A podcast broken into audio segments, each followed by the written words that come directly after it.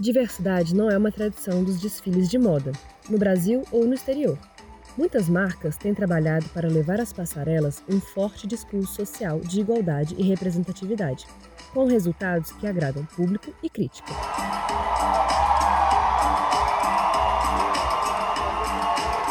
Na São Paulo Fashion Week de 2022, corpos que fogem do padrão branco e magro se destacaram nos desfiles de grandes marcas. E nesse episódio nós vamos discutir a importância de defender a representatividade nas passarelas e mostrar o que ainda pode ser feito a favor da igualdade no mundo da moda. Eu sou Isabela Caixeta e este é o Diversem, um podcast do jornal Estado de Minas sobre diversidade. A cada episódio, a gente aprofunda discussões socioculturais com pessoas que têm múltiplas vivências sobre um tema em alta no Brasil ou no mundo. Um debate plural, aberto com diferentes vozes para entender e pensar além do convencional. Neste episódio, nós conversamos com a Aline Marques. Ela é especialista em cultura de moda e nos ajudou a entender sobre esse movimento atual em busca da diversidade nos desfiles. Olá, aqui é a professora Aline Costa, coordenadora do curso de Design de Moda do Uni Academia. Eu sou graduada em moda, especialista em moda, cultura de moda e arte, e hoje eu estaria aqui batendo um papo com o pessoal do Diversem. Antes de aprofundar a discussão sobre a moda atual, é preciso destacar um aspecto histórico das roupas. Durante o Antigo Egito, as vestimentas passaram a representar diferentes classes sociais, sendo sinônimo de identidade e poder. E essa ideia de roupas como forma de expressão e status se mantém até os dias de hoje. Como, por exemplo, da profissão. Então, a gente conseguia, ou ainda consegue, a partir de fotos passado, identificar uma profissão apenas pelo modo de vestir. É, outra coisa que a gente pode identificar, por exemplo, é a classe social. Um outro exemplo que a gente pode dar com relação a isso é dentro do movimento punk, né? A aparência como um modo de expressão, de manifestação.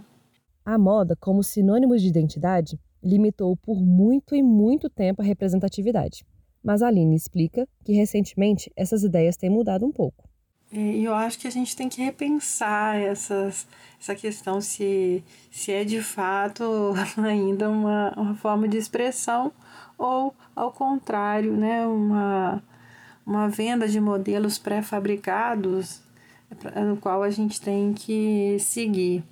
Eu acho que antes de ser expressão de ser, a, a moda é algo é, mais voltado para a expressão da nossa criatividade, da nossa alegria.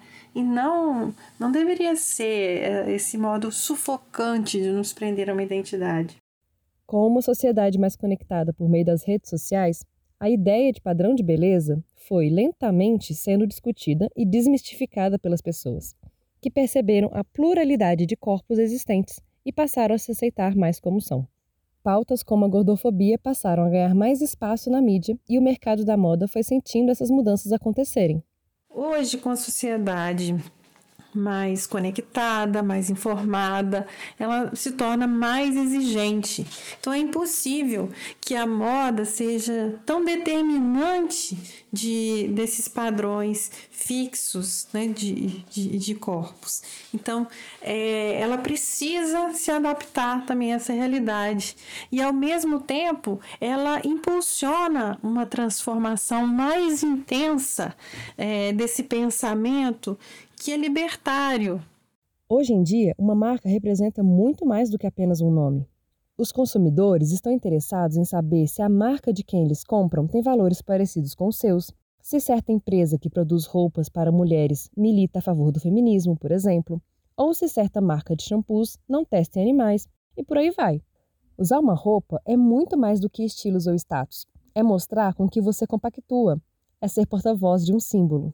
Claro que esse consumidor vai mudar, ele vai se tornar mais consciente é, de determinadas preocupações, sobretudo com a sustentabilidade, com as possibilidades de sobrevivência né, do nosso planeta, das limitações do consumismo, mas também se uma determinada marca está alinhada com o pensamento e com os valores que ele, que ele possui.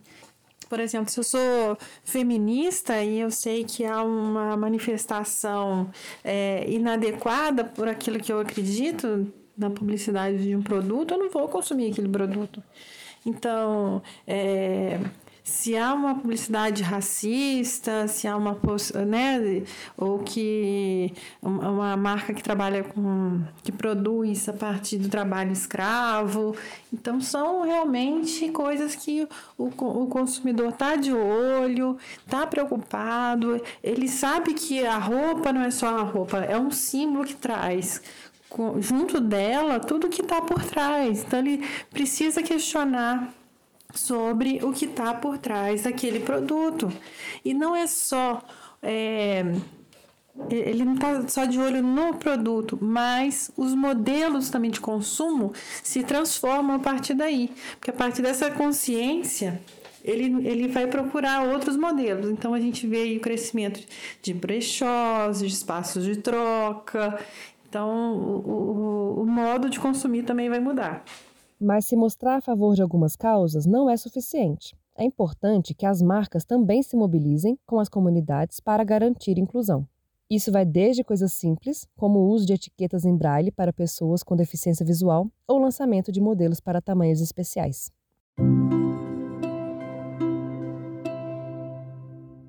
Na São Paulo Fashion Week, uma das maiores semanas de moda do mundo, celebridades e estilistas mostraram alguns avanços possíveis em inovação e representatividade.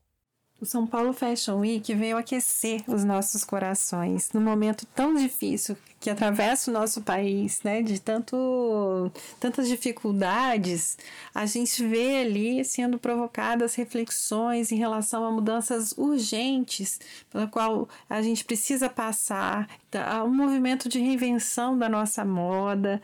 A gente estava vendo desfilar é, muita coisa que nos dá orgulho, como as, as nossas cores, né, o nosso colorido, o orgulho da, da miscigenação, do, do artesanato.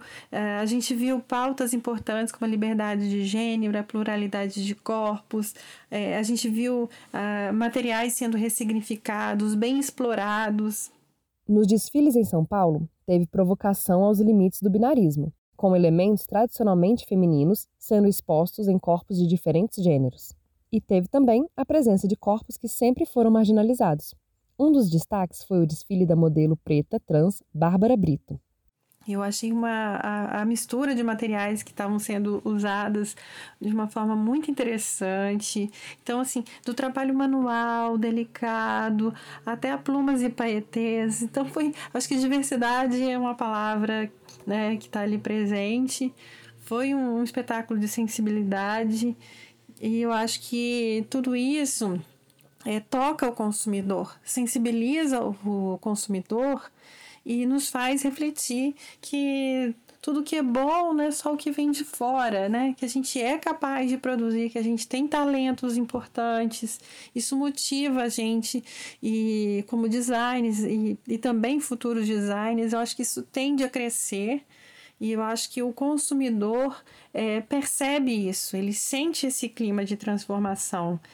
Então, assim, foi um espaço é, extremamente importante, não só é, para esse olhar de consumidor, mas um olhar como brasileiros em geral, de perceber o quanto nós somos bonitos do jeito que a gente é. A moda inclusiva vem ganhando espaço também no mercado esportivo nos últimos anos. Desde 2018, a empresa Pro Hijab produz em parceria com a Nike hijabs em tecidos esportivos para atletas muçulmanas.